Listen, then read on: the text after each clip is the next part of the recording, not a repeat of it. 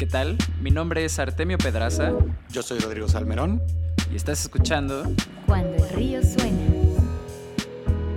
Tuvimos una charla con Maite Muñiz, cofundadora y product manager en Truora, una SaaS enfocada en soluciones de identidad digital y experiencia de usuario.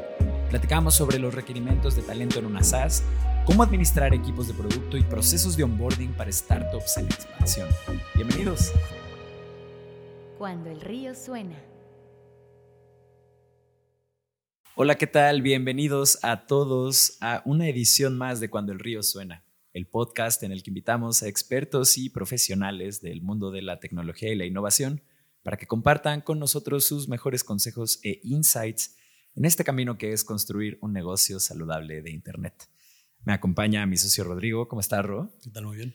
Qué gusto tener un capítulo más. Esta es la segunda grabación del día de hoy y la energía desde el anterior no ha bajado. Eh, y el día de hoy nos acompaña nuestra invitada Maite Muñiz. ¿Cómo estás, Maite? Hola, súper bien. Un gusto estar aquí con ustedes. Muchas gracias por el invite. No, hombre, es un, es un placer tenerte acá. Eh, Maite, para quienes no la conozcan, ella es cofundadora de Truora, una empresa súper interesante que justo ahorita nos vamos a echar un clavado en todo lo que hacen y todo lo que podemos aprender de, de esta compañía. Pero para tener a todos en la misma página, eh, Maite, ¿nos puedes ayudar con el pitch de elevador de Truora, por favor? Claro que sí. Truora lo que hacemos son, es una empresa SaaS y lo que hacemos son tecnologías para ayudar a que las empresas conecten con sus usuarios. Entonces, todo ese funnel que es el user acquisition, la adquisición de usuarios, nosotros lo manejamos para las empresas entonces, muy en términos sencillos, cuando tú eres una empresa y quieres llegar a nuevos clientes, te ayudamos en autenticar que ellos sean los que dicen ser, en conectarlos si se te caen de tu proceso del fondo en algún punto, en que reconectes con ellos después y les des una súper experiencia y todo manteniendo pues altos estándares de seguridad y súper sencillo para el usuario final, que al final somos todos nosotros.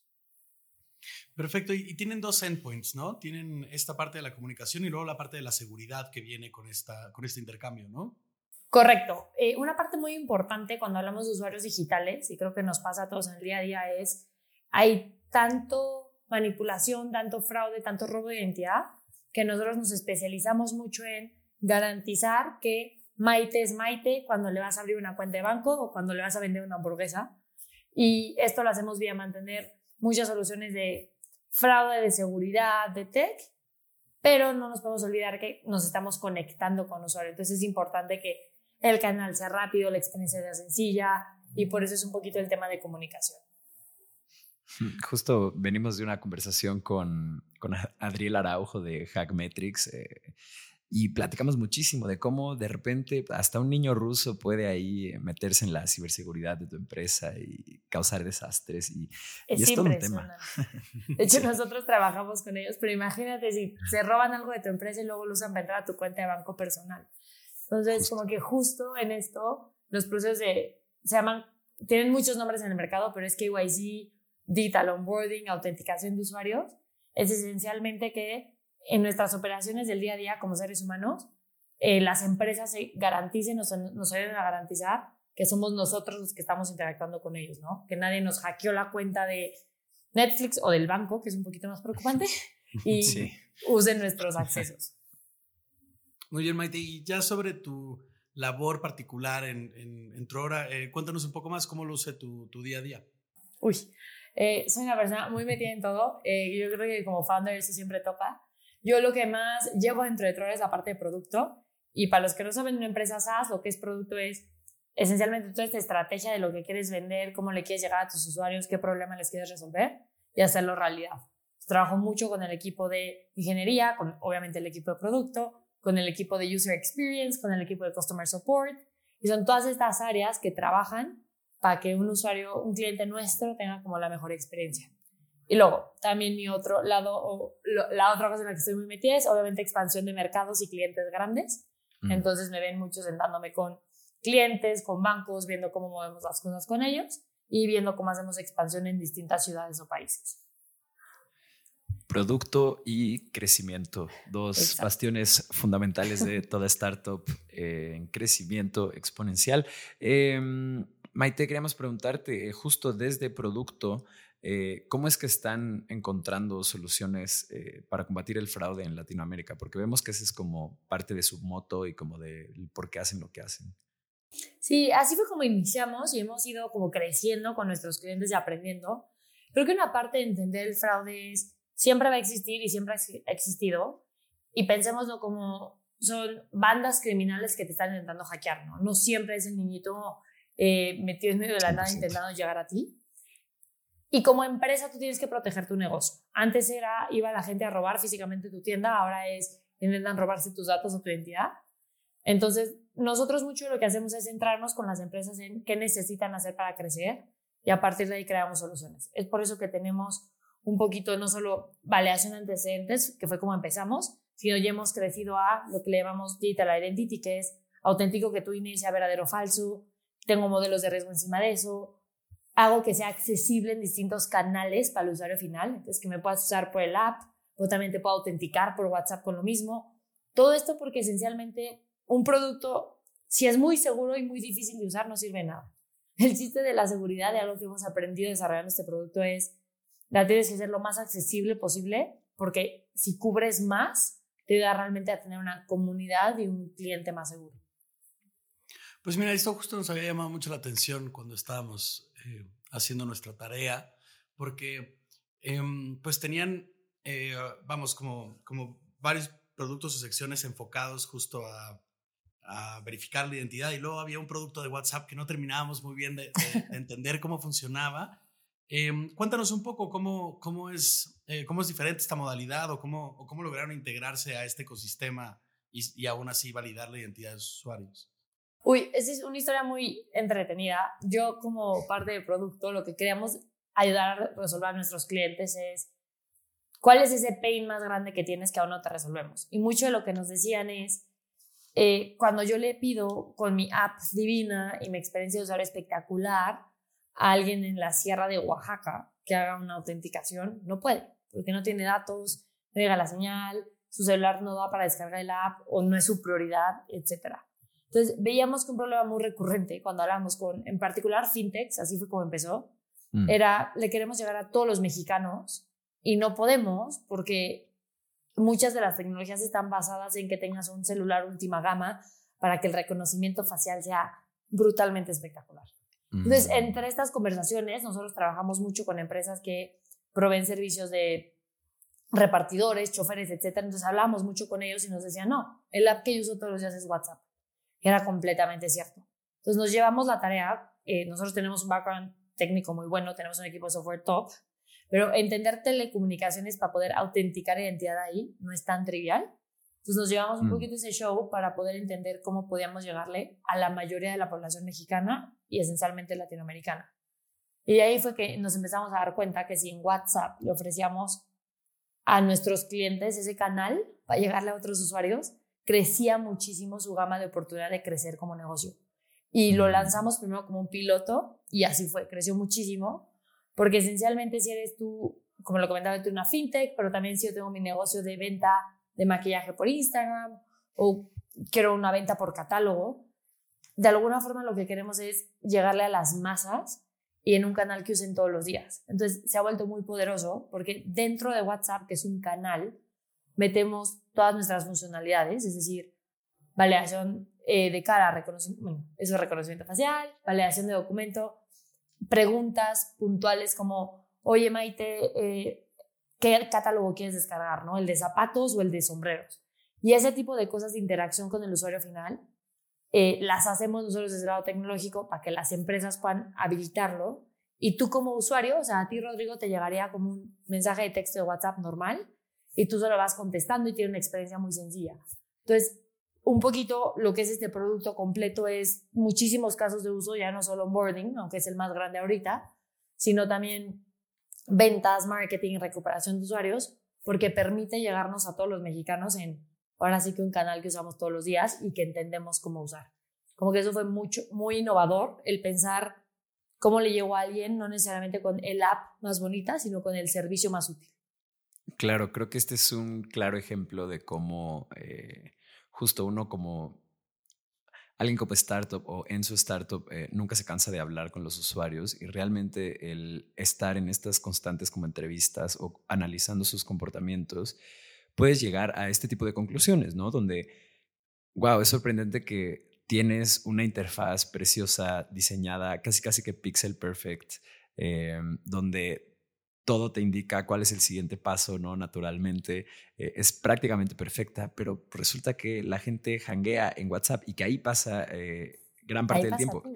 Exacto, ¿no? Entonces, eh, realmente este tipo de comportamientos no anulan para nada lo que es una increíble experiencia de usuario que puede hacer una app como con un celular de última gama, como dices, pero sí deja muy en creo que deja muy en claro cómo tienes que analizar estos comportamientos y que realmente esos son los que definen todo y que pueden hacer que un producto que por sencillo que parezca, ¿no? Y que tal vez no era como el core que ustedes buscaron en un inicio, eh, resulta ser una gran alternativa que resuelve un problema, que es al final eh, pues la parte fundamental de, por qué estamos todos en este tipo de, de cosas. Oye, Maite, eh, justo encontrarnos unas SaaS eh, en Latinoamérica siempre es muy emocionante porque eh, todos los recursos que hay respecto a SaaS, desde cómo hacer su arquitectura hasta cómo diseñarlas, hasta cómo llevarlas al mercado, todo está en inglés y todo es con empresas norteamericanas, ¿no? Entonces, eh, queríamos preguntarte muy abiertamente, ¿qué consejos le darías a otros em, API-based products o gente que está en este negocio del software as a service? Uy, qué gran pregunta. Eh, definitivamente esto que decías es cierto, eh, realmente son US-based eh, y es una gran comunidad en Estados Unidos. Eh, no solo gran comunidad, gran tendencia, ¿no? Muchas de las empresas más grandes hoy en día o que más han crecido son SaaS y nada más como que en Latinoamérica no nos había llegado necesariamente esa tendencia. Pero ahora empieza en 2018, ahí era aún mucho más raro, ¿no? Como que eras the only, parecía que eras the only API-based company en México. Eh, digo, en, Latinoamérica en general. Eh, creo que hay muchos tips. El primero es, bueno, nosotros obviamente internamente, como contratas, como construyes la arquitectura, tiene que ser súper escalable. Porque cuando tú vendes software, tiene que ser un software que te ayude a escalar. No es lo mismo que vender, no sé, eh, un e-commerce que te vende el delivery, entonces puedes tener tu tech más o menos no tan perfecta Creo que realmente en un SaaS lo que tú vendes es tu software. Tienes que definitivamente, uno, definir un buen MVP y qué es lo que ese buen MVP tiene que tener. Y dos, yo te recomendaría no caer en el hueco de que el API es lo único importante. Y eso a mm. nosotros nos pasó, entonces esto es 100% de experiencia propia. Yo como PM en su momento que llevaba un poquito todo, decía, vamos, somos un API first, Entonces todos nuestros features, todo el valor más grande de Trora va a estar en el API. Entonces, si tú te conectas, tienes acceso a un background check súper personalizable, una velocidad mucho más rápida que cuando usas el front, eh, más bases de datos, no tengo ni idea. O sea, según nuestro producto era mucho mejor en API que en cualquier sistema self-server de front. Y nos fuimos dando cuenta que si estábamos operando por un mercado principalmente latino, teníamos que también duplicar esta funcionalidad de qué teníamos que ponerles en un sistema que pudieran usar sin hacer integración API que funcionara. Entonces, creo que tu reto mm. siempre como una empresa SaaS va a ser entender qué tienes que dejar a nivel API y qué tienes que migrar o duplicar hacia otro canal también. Yo creo que ese es un aprendizaje súper interesante. Y la otra realidad es, se vuelve muy interesante a nivel tech y arquitectura una API-based company porque tienes arquitecturas increíbles, modelos que se entrelazan, que tienen que funcionar solitos también. Entonces, a nivel técnico es un reto muy grande para los ingenieros, tienen que saber un montón eh, y poder migrar mucho entre un sistema y otro. Y eso, la verdad, lo hace súper retador y lo hace muy entretenido. Entonces, contrata gente que lo pueda llevar. Me da mucha risa imaginarme eh, justo volver a 2018, que no parece nada lejano. Y pues para la gente que es nativa digital de alguna forma o que tuvo la suerte como nosotros de pues, nacer remotos antes de que ser remoto fuera la norma durante estos dos años de pandemia, eh, realmente sí ayudó mucho, aunque fuera solo que alguien pagara una suscripción anual de Zoom, eh, a dar puerta y entrada a esta concepción del el software as a service eh, y el alquilar Total. software para tu negocio, ¿no? O sea, es, un detallito, pero... Es siento algo detalle, que- pero es, es muy sencillo. O sea, yo uso Zoom desde 2018. O sea, a mí la... nosotros- Exacto. It's how we communicate en un SaaS company el día uno. Y ahora que todo el mundo lo usa, que todo el mundo entiende cómo hay softwares, hay CRMs, hay muchas cosas que son definitivamente softwares que nos cambian la vida, eh, cambia un poco el mindset de cómo la gente piensa y cómo ve. Sí, como dices, ha evolucionado mucho y hemos avanzado mucho gracias a la pandemia también. Fantástico. Oye, una, una pregunta que no teníamos ahí en el, en el, en el guion, pero eh, ¿qué tanto ha crecido su equipo ahora? ¿Cuántos, cuántos son ahí en, en- en desarrollo? Nosotros empezamos en 2018 y en ese momento eran, o sea, casi primeros meses eran siete ingenieros más o menos. Hoy en día son más o menos 65, si no es que 70, 70, sí, 70 Wow. ingenieros, más o menos. Y en ese momento yo era la única PM y ahorita son 12 PMs, que eso es un cambio gigante, es un cambio mucho más difícil. Eh, Wow, Subimos y bajamos de- ingenieros. de de tech son muchísimos, son muchísimos, es súper divertido, súper retador y esencialmente tú no puedes tener ingeniería sin tener las otras áreas que hacen que ingeniería funcione, ¿no? Entonces, eh, por eso somos un poquito del tamaño que somos. Claro, y vaya, esta pregunta iba a ser hasta después del corte, pero creo que encaja perfecto ahorita que mencionaste cuánto talento de, eh, de desarrollo tienen. Eh, y justo esta pregunta era, eh, uno, ¿cómo encuentran estos perfiles? Eh, y la otra es cómo los retienen, porque hemos estado hablando con muchísimas, muchísimas startups del ecosistema eh, y es un tema la escasez de desarrolladores que o tengan experiencia o que tengan incluso el skill set de escalar este tipo de servicios. Entonces, nos encantaría ahí um, como pick on your brain, como dicen los gringos. Eh, claro, es un reto. O sea, tenemos 70 porque no hemos retenido a todos, ¿no? O sea, es una realidad. Si no, tendríamos muchos más. Eh, creo que contratar en una empresa SaaS es difícil para casi todas las posiciones. Eh, no, no Mm. solo ingeniería, sino lo que es ventas, lo que es producto, lo que es UX, etcétera. Porque estás vendiendo algo que parece intangible, que es Cierto. difícil de explicar, y estás construyendo algo que parece intangible, ¿no? Eh, para los ingenieros menos, pero en general es un poquito como lo piensan. Eh, nosotros para todas las posiciones hacemos de todo, posteamos en todos lados, buscamos mucho talento joven, contratamos muchos ingenieros estudiantes, eh, los educamos, los acompañamos y van creciendo con nosotros, que eso ha sido espectacular dentro de Trora, me encanta. Qué cool. Eh, sí. Y también tomamos, le damos la oportunidad a mucha gente que no necesariamente ha aprendido de tech antes, ¿no? Entonces, sí tenemos Mm, una trayectoria muy grande de enseñar, enseñar a ser PM, enseñar a ser ingeniero, enseñarte a, a vender un producto SaaS. Eh, eso sí nos ha tocado. Y yo creo que como todo es prueba y error hasta que encuentras a las personas correctas, definitivamente hacemos pruebas de entrada altas para todos, claro. pero no son las pruebas de sabes hacer lo que vas a hacer, sino sabes aprender y tienes esta capacidad de tal vez aprender este nuevo lenguaje de programación o aprender a hacer este, no sé, nuevo tipo de growth o de marketing, etc. Entonces creo que esa es una característica muy importante. Para retenerlos hacemos de todo. En Trora nos encanta la cultura y creo que es una parte muy core de nuestra empresa. Eh, que sea una cultura en la que todo es un poquito auténtico, self-driven, gente súper proactiva, súper metida. Todos son parte, o son accionistas de la empresa. Entonces, they're owners también, es una forma de motivar y Mm. de que sean eh, parte de los que nos hacen crecer. Y nos gusta mucho mezclar áreas, ¿no? Entonces, que trabajemos mucho en conjunto, que todos sepan trabajar con clientes, que todos sepan trabajar entre ellos, concursos, viajes, hacemos de todo. Eh, pero retener es difícil. Eh, definitivamente parece que tenemos muchos ingenieros cuando ustedes lo escuchan, pues no hemos crecido tanto en ingenieros el último año como, como nos gustaría, ¿no? En particular, talento de ingenieras nos cuesta mucho trabajo. Uf, Hay menos claro. en el mercado, a nosotros nos gusta mantener un balance, entonces eso se vuelve muy difícil. Eh, pero creo que como todo es, es difícil, es un reto. Y buscamos mucho, no educar a la población, porque eso suena un poquito raro, pero más bien levantar la voz y explicar un poquito qué es cuando la gente no necesariamente lo entiende, ¿no? Estamos muy acostumbrados en el mundo laboral tradicional a que el empleado llegue dominando tu empresa, dominando qué haces y dominando qué va a hacer mañana. en un mundo startup quizás, tal vez una persona muy crack que lo puede hacer muy bien, pero que todavía no sabe qué es lo que, lo que tiene que hacer, lo que no sabe. Entonces, es cambiar un poquito el mindset, sí.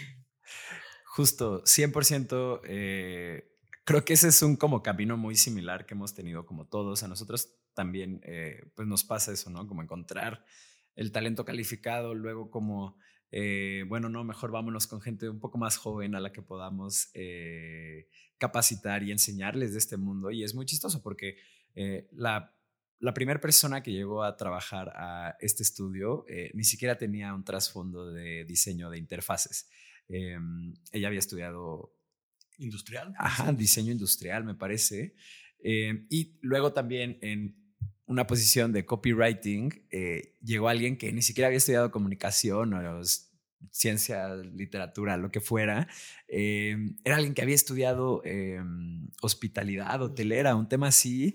Eh, pero escribía muy bien, ¿no? Entonces justo pues tú agarras este rol como, como el del, bueno, pues te voy a enseñar cómo, cómo funciona el mundo startup, eh, cómo funciona como el mundo tecnológico, cómo se vende acá, cómo hablan acá, sigue estas cuentas de Twitter, ves tus videos de YouTube. Es como, pues realmente meterlos eh, de lleno, ¿no? Y al final, pues creo que lo más valioso como de este talento joven es que crecen con tu empresa, que la ven como un vehículo donde van a mejorar y van a capacitarse eh, y realmente se encuentran como una pasión en, en, lo que están haciendo, que mucho de esto pues tú lo verificas en los filtros de contratación, ¿no? Como qué tantas ganas traen o como qué tanto está ahí el potencial. Eh, porque sí, ojo, no, no crean que les estoy diciendo vayan y contraten gente que ni al caso y ustedes les dicen y ya, ¿no? O sea, tiene que haber ciertas ganas, ajá, sí, o, o, cierto ímpetu ahí, pero Creo que eso es algo que estamos viviendo, pues, tal vez todas las compañías de en este momento, ¿no? Por lo menos en el ecosistema. Sí, como que se va notando y es un cambio, también es una forma distinta de acercarte al mercado laboral cuando te estás graduando, ¿no? O sea, mínimo me pasó que cuando yo me gradué no era tan común decir como, uy, me quiero ir a trabajar en startup. ¿Verdad? Creo que eso está cambiando cada vez más. Justo. Y también es pues mucho de lo que está pasando en el, en el ambiente, en el ecosistema, educas más al mundo en general y, y, se vuelve bueno, ¿no? Y también, sí, un poquito lo que tú decías, todos buscamos talentos junior a veces, pero también necesitamos el senior y ese se vuelve más difícil de encontrar. No, hombre, y carísimo y así, y es otro tema completamente. Ese es otro tema. Un reto eh, muy grande. Vale, muy bien, vámonos al corte de este programa. Le recuerdo a toda la gente que nos está escuchando que en cuandoelríosuena.com ustedes pueden encontrar la newsletter a este programa, suscribirse y recibir una notificación cada que saquemos un capítulo nuevo. Eh, de igual forma, los invito a seguirnos en LinkedIn, así como en Instagram. Estamos como Acueducto Studio. Búsquenos por ahí. Eh, en LinkedIn somos los primeros que aparecemos. Mucha gente nos confunde con. ¿Quién es? ¿Cuál es la empresa? Justo con el SACMEX de Bogotá. Con, el SACMEX de Bogotá, justo, que, también se llaman acueducto al parecer, ¿no? Eh, bueno, no son ellos, somos nosotros, pero ahí nos encuentran en LinkedIn y en Instagram. Regresamos. Estás escuchando Cuando el río suena un podcast de conversaciones con agentes expertos y emprendedores del mundo digital. Tus anfitriones son Rodrigo Salmerón y Artemio Pedraza, fundadores del estudio de estrategias e interfaces digitales Acueducto. Para más información, visita cuandoelriosuena.com. Si encuentras valioso este podcast, por favor ayúdanos a compartirlo con un amigo o síguenos en Spotify o iTunes. Muchas gracias. Regresamos con Rodrigo y Artemio.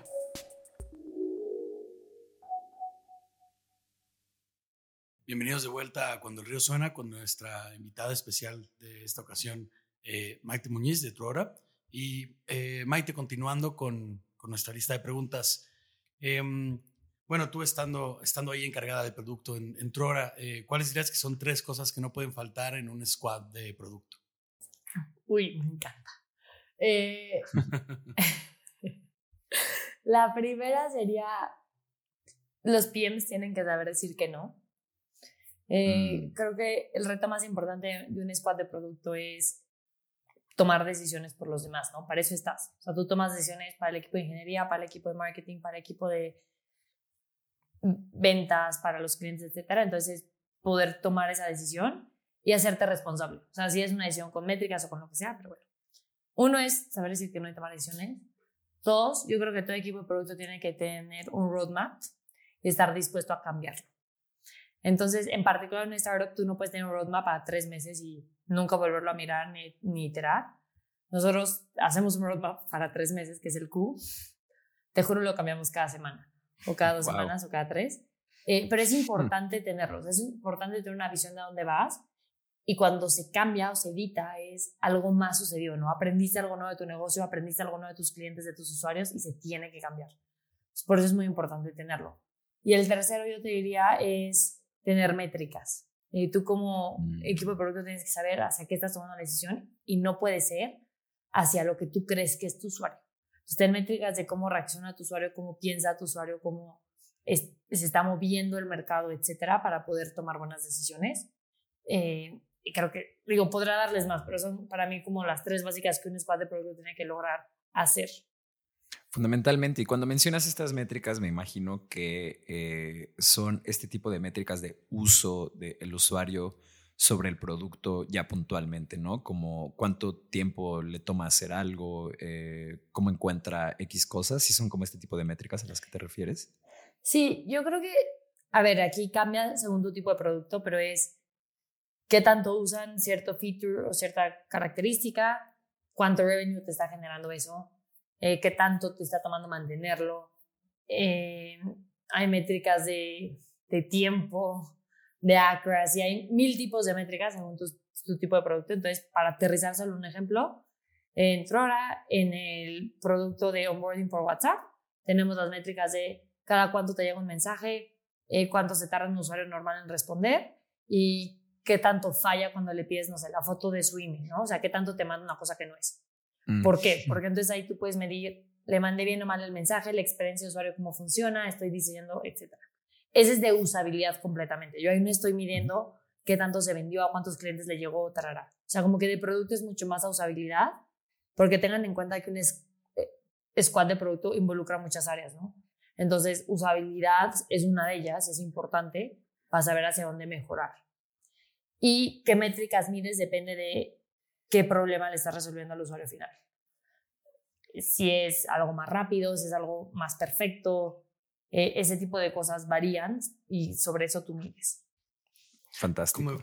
por ejemplo, con esta métrica de cuánto tiempo se tardan en contestarte un mensaje, me imagino que pueden ver si el engagement está haciendo lo que ustedes están buscando, ¿no? Que realmente esos usuarios estén contestando al ritmo al que, al que sea una conversación normal, ¿no? Al que sea una conversación o también saber si se tardan mucho en contestar, a, cierta hora del día es porque les tienes que mandar los mensajes en una hora distinta o recuperarlos de una forma distinta. Eh, puedes como que medir muchas cosas de tu usuario a partir de las métricas para intentar entender y darle mejor recomendaciones a tus clientes. Oye, Maite, ¿y a un equipo de producto cómo,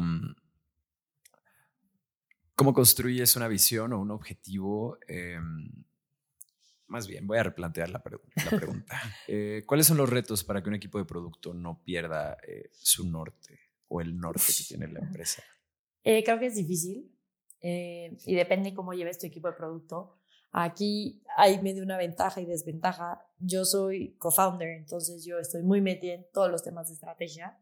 Tengo bastante como que norte de poder de decisión y eso siempre lo he traducido al equipo de producto, ¿no? Eh, nos gusta a nosotros darle muchísima libertad al equipo en cuanto a qué estrategia seguir y cómo resolver el problema. El qué problema van a resolver, que siempre un PM está pensando en cómo y qué. El qué del problema, que es súper importante, eh, lo suele definir más, en ese caso, equipo de founders, pero muy alimentado de lo que trae producto. Entonces, producto trae mucho a la mesa como qué son los problemas más grandes que están viendo, qué tamaño de mercado ven, etcétera y a partir de ahí alguien tiene que tomar la decisión de cuáles se van a resolver. Mm. Aquí yo sí creo que como empresa lo tienes que decidir, ¿no? Entonces, asumamos que lo elige founders o management o quien sea. Y entonces, para mantener a producto enfocado en un norte, tienes que mantenerlo enfocado en un problema. Este es el problema macro que vamos a querer resolver. El cómo llegues ahí, como tú quieras. O sea, dales libertad de como tú quieras, como tu equipo de ingeniería quiera, eh, cómo veas el mercado, cómo reaccionen los usuarios, etcétera, pero queremos llegar a este norte de este problema. si no se vuelve muy aburrido, porque si no se vuelve un equipo de gente que se frustra porque le estás diciendo todo el día qué hacer. Eso es demasiado micromanagement. Entonces diles qué resolver, no cómo. Sería mi consejo. French Chef Kiss. eh, Échatela, mi nene. ¿Cómo no? ¿Cómo no? Em, bueno, a ver, esto, siempre es interesante porque pues en materia de, UI tenemos un montón de exponentes, tanto internacionales como ya aquí en Latinoamérica, que son productos eh, pues que pueden ser muy bellos, ¿no? Me imagino que esto igual y, para el producto de WhatsApp pues no funciona tanto ya que la interfaz no es tuya per se, ¿no? Pero eh, pues ¿cuál sería un producto de referencia eh, para Trora en materia de UI y, y por qué?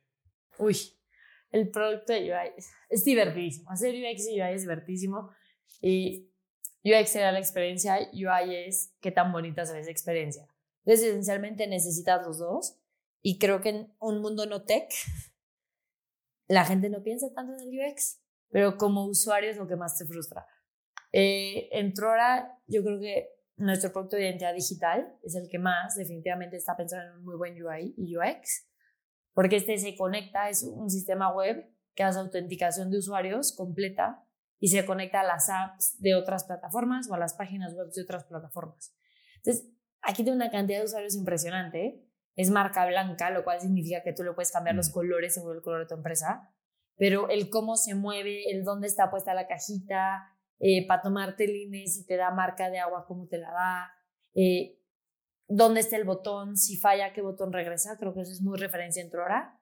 Y el segundo sería el Flow Builder, que usamos para todas nuestras soluciones, que esto es lo que te deja. Como lo explico una forma sencilla, es una forma no code de usar todas nuestras herramientas y poner todos los textos para después poder lanzar en el API, lanzarla en WhatsApp, lanzarla en web, en cualquier cosa. Entonces tiene que ser una forma muy sencilla de usar, con muy poca explicación, con Colores, eso es súper importante, ¿no? Colores clave, pero que no cansen. Y en, en, este caso, la experiencia lo que es es jalar cajitas de diferentes validaciones o de preguntas o de distintas cosas para lograr que generes, para la redundancia, un flow completo para la experiencia que quieras hacer. Sea una mm. campaña de marketing, una de onboarding, lo que sea. Ese se vuelve muy referencia en Trora porque tienes que pensar en tu usuario final, quién lo va a usar y cómo lo diseñas para ese tipo de gente, ¿no? Eh, creo que a lo largo de los años entraremos en mucho aprendizaje de UX y UI, mucho, porque hacemos muchas cosas de front. Y los más grandes son, por ejemplo, no te reinventes las tablas, ¿no? Excel funciona perfecto porque quieres hacer una tabla distinta. Claro. son, son cosas que a veces, por irte muy bonito, se te olvida mucho la funcionalidad cuando estás empezando y luego tus usuarios no lo usan y aprendes que es porque prefieren Excel. Entonces son cositas que tienes que ir aprendiendo y midiendo antes de, de desarrollar. 100%, Maite. Y me encantó tu respuesta porque fue como un vistazo a dónde justo están em, como estas piedras angulares en su experiencia o dónde como pues pusieron este como especial cuidado, no solo en la parte de UX, sino también como de UI. Eh, aunque la pregunta originalmente se refería a si había como algún producto eh, que se inspiraron como para tu ah, tal vez en materia de UI, como, algo que se vea muy bonito. O sea, Ajá, por ejemplo, a nosotros. Una empresa referencia, ya, ya. Sí, por ejemplo, a nosotros se nos hace precioso todo lo que hace Notion. Eh, es como un UI súper bonito, como que todo está en su lugar. Eh, pero bueno, no sé si tengas una mm. otra, algo así que te encante, que nos puedas compartir. ya te entendí, perdón. No, pero estuvo genial. Yo, ah, se me dio raro. Yo, ¿cómo te explico mi UI? Eh, Creo que una excelente experiencia, por ejemplo, es en ciertos temas, definitivamente Airbnb marca la diferencia. O sea, en, claro. En UI de, de, usuario final. Eh, y luego hay cosas como MailChimp, que nunca pensarías, pero su manejo de tablas es muy bueno. Entonces, cuando manejas mucha data tiene una super experiencia. Eh, en manejo de, en este caso de las cajitas que les conté, nuestra inspiración era mucho como Apple maneja su suite de, de apps. Entonces, como el App Store mm. de Apple en una experiencia móvil, eh, también tiene muy buen UI y UX en general. Eh, y yo creo que una cosa que pasa, en particular cuando eres PM, eres demasiado picky con el UI y UX. O sea, como que ya te fijas más, ¿no? Entonces, todos sabemos que Instagram tiene un mejor UI que tal vez Facebook, son de la misma, como en teoría, parent company. Eh, son cosas que te fijas, son cosas que ya no, ya no obvias e ignoras, pero también como sabes lo difícil que es construirla. Claro, sí, Eh, sí, sí, como- sí. Te fijas, pero puede ser menos picky. Eh, definitivamente creo que hay muchas apps que apantallan ya hoy en día, ¿no? Tienen ex- excelentes experiencias y, y Sí. definitivamente no se inventan la rueda. O sea, si ya hay algo que funciona, copienlo. Si alguien ya entendió al usuario y ya le funciona su experiencia, definitivamente todos vamos copiando y mejorando. 100%. Y sobre todo si son este tipo de experiencias de las que la gente habla. Al final del día no olviden que eh, es la experiencia de usuario, eh, de lo que alguien genera su opinión y de lo que alguien se emociona y de lo que alguien va y le cuenta a otra persona para que esa persona viva lo mismo que esa persona vivió. Eh, entonces, este es un tema que justo desde una perspectiva de PM, desde una perspectiva de nosotros como un estudio que hace interfaces, es muy difícil no volverse quisquilloso, eh, pero también sería eh, muy negligente no ver la obviedad de lo importante que es para los servicios de hoy en día, sobre todo si eres un negocio que vive en Internet y más todavía si eres una SaaS o un, eh, un producto que vive en la nube o, o demás. Eh, muy bien, siguiente pregunta. Uy, esta, qué preguntota. Maite, eh, ¿cómo es el proceso de onboarding eh, para sus nuevos desarrolladores y diseñadores? La risa empezó a la porque- mitad de te- la a ver, pregunta. Te diría que lo hemos cambiado mucho, pero no. Eh, la realidad es que no. Nosotros somos mucho de la filosofía de te aventamos al agua. O sea, tú entras a aprender Ok. a... Te ahogas y nada toda la vez. Eh, pero justo con esa filosofía, cuando crecimos, se volvió muy complejo, ¿no? Y por eso me reía. Eh, hacemos muchas cosas, entonces les voy a intentar medio explicar en general. Uno, tenemos Está lo que le llamamos más o menos una biblia de onboarding. Mm, Esto es un Excel con N mil links, N mil videos, N mil cosas.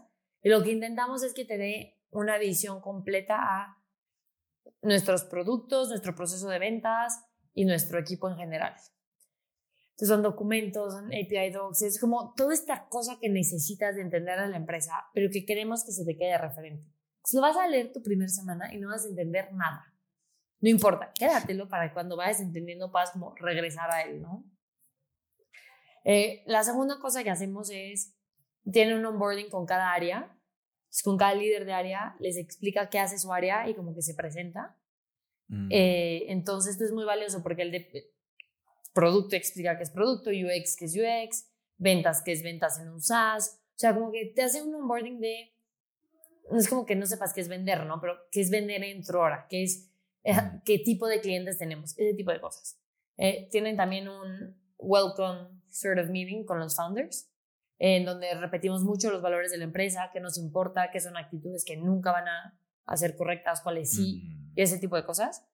Eh, y la otra cosa, la más importante del onboarding, les ponemos un task de su primer mes o sus primeras dos semanas que le tienen que entregar a su manager.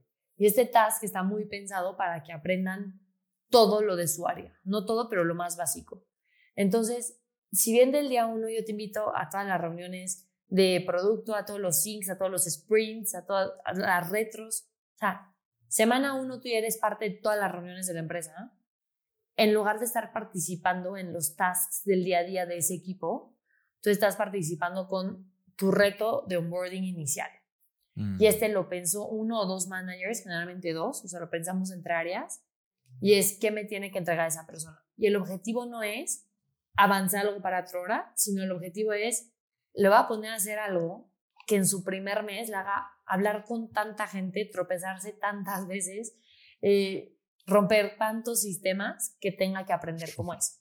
Y y creo que el ejemplo más fácil es para ingeniería, porque ese sí lo teníamos como súper estandarizado, y es hacer una tecnología, una cosa en nuestra arquitectura que te hace pasar el pipeline, pasar revisores, conocer cómo es nuestra arquitectura, conocer cuándo aprobamos un código o no, qué es bueno o mal código, eh, qué tipo de temas de seguridad tenemos, etc., etc., Mm, que te hacen al final del mes saber todo el proceso de tu hora dentro de tu área. Entonces, otro ejemplo como que más del día a día, no te hacemos hacer una venta, pero casi sí. Te hacemos prospectar, encontrar clientes, prepararles su pitch, prepararle su tipo de producto, ir a la reunión y vas con un mentor, te da feedback, entonces hasta que llegas como al proceso final. Entonces, en lugar Órale, de estar ¿y este es un proceso con prospectos reales? con todo real. O sea, Wow. no- na- el código que hacen se usa. O sea, no es Mm, cosas que hacen que se tiran a la basura, que sería como algo muy normal porque muchas empresas hacen un onboarding ficticio. sí. No, aquí no. Aquí es, te aventamos al agua del día uno. Por eso te decía, te aventamos al agua. Eh, del día uno, si vas a ser PM de un equipo de ingeniería, del día uno eres su líder de sprint y defines su plan. O sea, es retador, es, es muy retador, eh, pero nos ha funcionado porque hay tanto que aprender Siempre. que creo que hacerlo sobre la marcha se vuelve más fácil que leer muchos documentos. Digo, los documentos se los di, pero Claro. que lo aprendan haciendo y luego el documento ya se vuelve referencia. Fantástico. Sí, no, me, Me encantó. Me, me encanta, me encanta. Algo. Vamos a, vamos a revisar esto que nos acabas de, de decir, a ver, a ver qué, a ver cómo A ver lo nos podemos robamos. Prometo que no es. perfecto, pero es entretenido. No, y además y también como, mm, pues digamos, como elemento de la cultura también está muy interesante, ¿no? Porque pues la, la confianza que pones en tus empleados, eh, pues es diferente a la de un montón de otros lugares donde los preparas durante un tiempo mucho más largo hasta que ya estás eh, completamente ¿no? convencida de que ya van a poder hacer lo que tienen que hacer y entonces les das responsabilidades poco a poco. Esto es... eh, No, yo creo que hay muchos aciertos, justo. eh, como esta parte de hablar con todos, eh, tener como esta persona que te mentorea en el proceso de venta o demás, eh, que te voten cosas que sí, otras sí te las acepten y así hasta que puedas entregar como algo. Eh, pues justo me imagino que debe ser eh, un poco temeroso al principio si eres tú como el nuevo empleado, ¿no? Como de, órale, ¿a poco esto va a pasar? Eh, pero igual si, si uno hace como su chamba, ¿no? De facilitador y brinda siempre como el mejor ambiente, los mejores recursos y el know-how necesario para que esta persona lo logre, eh, pues es, no hay ningún problema, ¿no? Le puedes decir como de, claro, o sea, te lo vas a echar, pero pues, yo voy a estar aquí afuera de la cancha o en la cancha contigo, como dándote el pase para que pues, metas el Sí. gol, ¿no? Y creo que es importante saber que si se equivocan no pasa nada. O sea, eso es una Ujú. cultura general. Pero si del día uno dices, uy, no, Maite, solo te va a confiar el café porque todavía no sabes pensar. sé que, o sea, como que entonces me llevo ese learning, ¿no? Me llevo que no sé pensar hasta que aprenda. Y se vuelve muy complejo. Se vuelve Claro. también poco escalable. Entonces, 100%. creo que sí es como cambiar un poquito eso. Muy bien, pues, eh, pues Maite, nos estamos acercando ya al, al final, de, al final de la entrevista y, mm, y bueno, esta pregunta es de nuestras favoritas porque también la, la respuesta suele ser, eh, suele ser muy valiosa. Em, ante, ante los retos que enfrenta Trora y tú como, pues, co- como, co- como co-founder y, y en producto en los próximos años, eh, ¿qué te quita el sueño? muchas cosas. No, yo creo que el reto de un startup de crecimiento rápido es real. Mm, Eh, entonces es cómo consigo clientes, usuarios para crecer muy rápido y a la vez cómo lo hago que se siga manteniendo una cultura increíble de empresa, que sigas haciendo las cosas bien, que, no sé, nuestro tech y arquitectura sigan siendo increíbles. Como que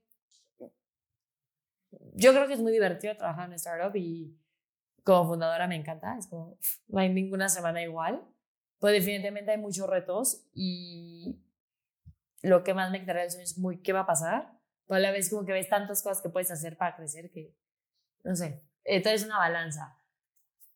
Ahorita Tron está muy enfocado en crecer, por ejemplo, en el mercado mexicano. Entonces te juro, es como, ¿y cómo voy a ir? Buscar clientes en el norte, en Monterrey. Yo soy de Ciudad de México. Son ese tipo de tonterías que creo que le das 20 vueltas. Sí, claro. le das 20 vueltas y eventualmente van sucediendo y las vas ejecutando y son muy divertidas y obviamente la otra es equipo, ¿no? Cómo retengo, cómo consigo más talento, mejor talento, que mi talento esté creciendo.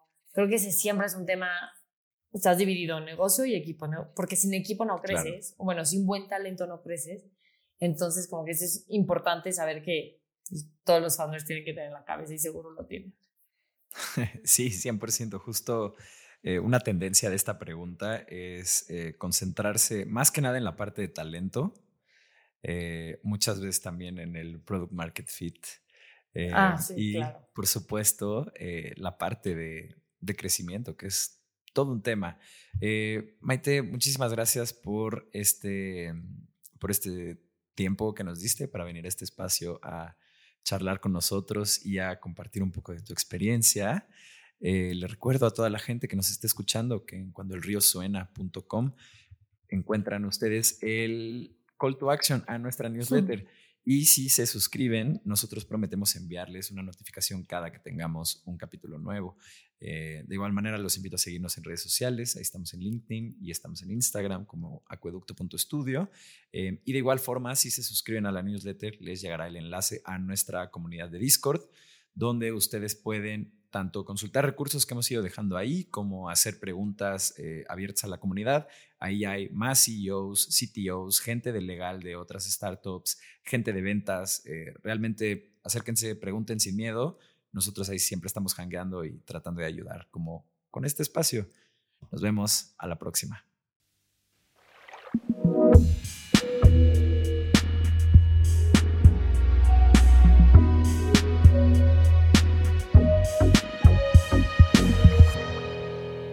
Cuando el río suena.